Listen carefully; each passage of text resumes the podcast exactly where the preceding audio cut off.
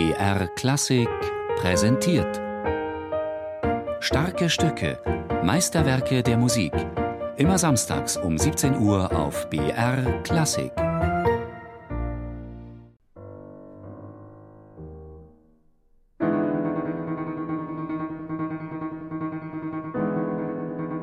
Gaspar ist in dem Sinne wirklich sehr schwer, als es tatsächlich fast nicht möglich ist, wirklich alle Noten zu spielen, die da stehen. Ich glaube, fast jeder Pianist lässt die eine oder andere Note aus.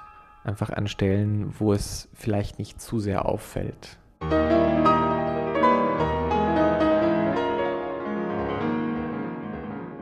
Auf der anderen Seite ist es aber so, wenn man sagt, es gibt ein paar Grauzonen, sozusagen, da ist die Idee einer Steigerung komponiert, die man auch als Steigerung, als, als Entfesselung der Kräfte sehen muss. Und dann geht dann vielleicht mal das eine oder andere daneben.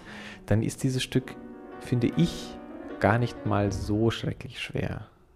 Also es ist eben wirklich die Frage, wie man die Noten interpretiert als Aufforderung, wirklich alles genauso zu machen, wie es in den Noten steht, oder als Idee, ein bisschen wie bei Beethoven, dass man sagt, das wäre sozusagen die Idealversion, aber du armer Erdenwurm äh, darfst einfach deine un unperfekte Version davon mal spielen.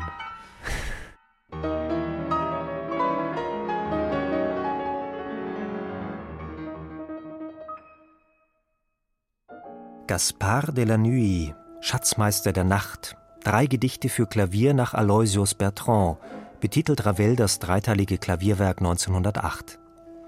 Mit Gaspard de la Nuit wollte Ravel Klavierstücke schaffen, die noch virtuoser als die Islamei Balakirev sein sollten, und die Islamei galt damals als unspielbar. Von transzendentaler Virtuosität nannte Ravel die drei fertigen Stücke dann in Anlehnung an Franz Liszt's Étude d'exécution transcendante.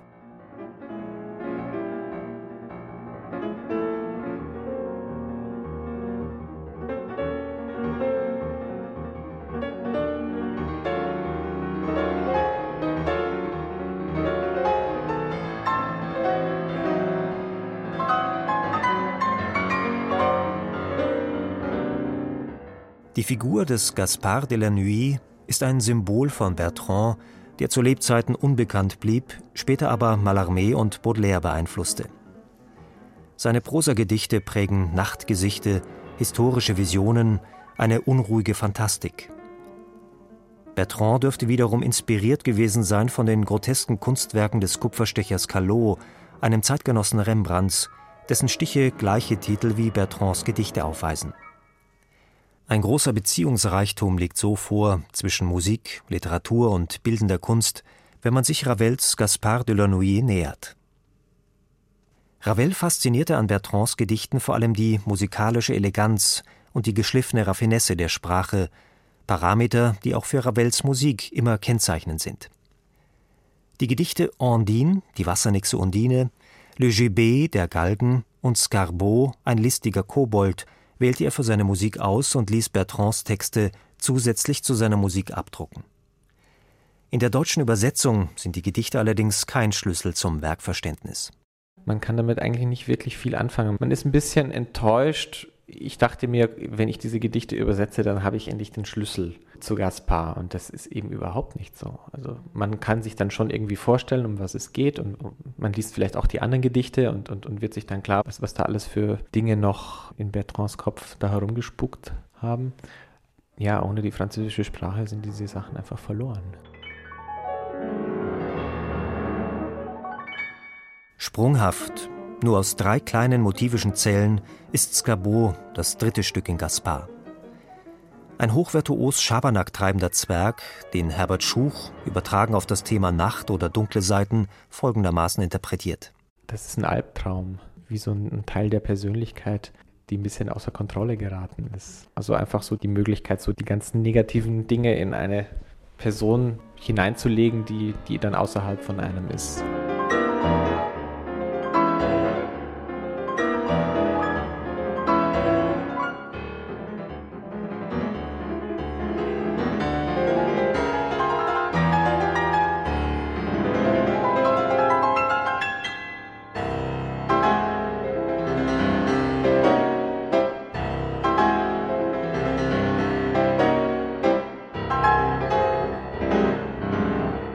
Während der Schaffensphase zwischen Mai und September 1908 ging es mit Ravels Vater nach einem Schlaganfall rapide abwärts.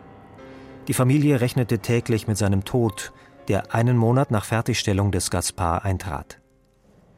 Die Allgegenwart dieser Stimmung ist spürbar in der Wahl der Thematik und im Gefühlsgehalt der drei Stücke, in denen er, mit Ausnahme von Skarbot, auf eine ganz klare Melodik zurückgreift.